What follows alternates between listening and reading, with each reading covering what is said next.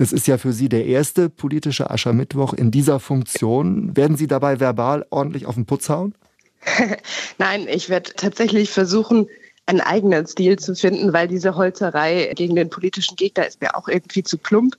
Ich werde versuchen, ein paar Spitzen durchaus mit Selbstkritik zu verbinden und hoffentlich mit so viel Humor, dass es mir am Ende niemand übel nimmt. Und das Sprücheklopfen, das überlassen Sie dann Ministerpräsident Winfried Kretschmann und Bundeslandwirtschaftsminister Cem Özdemir. Die beiden sind ja auch mit dabei.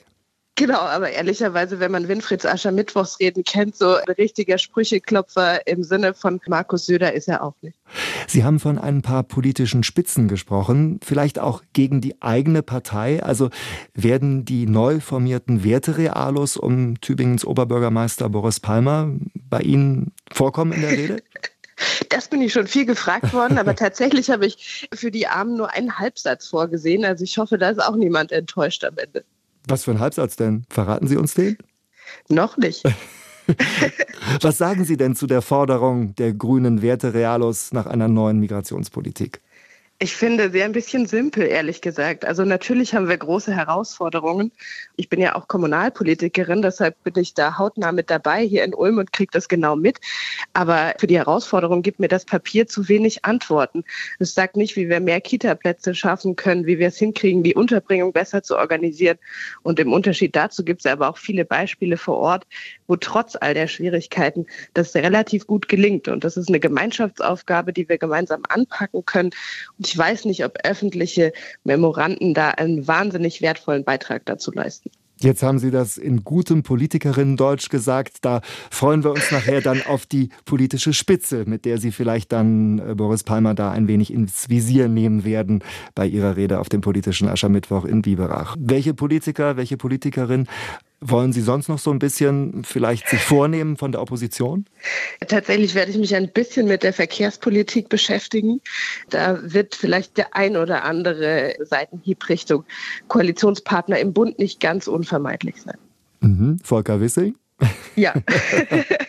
Auf was darf der sich denn einstellen?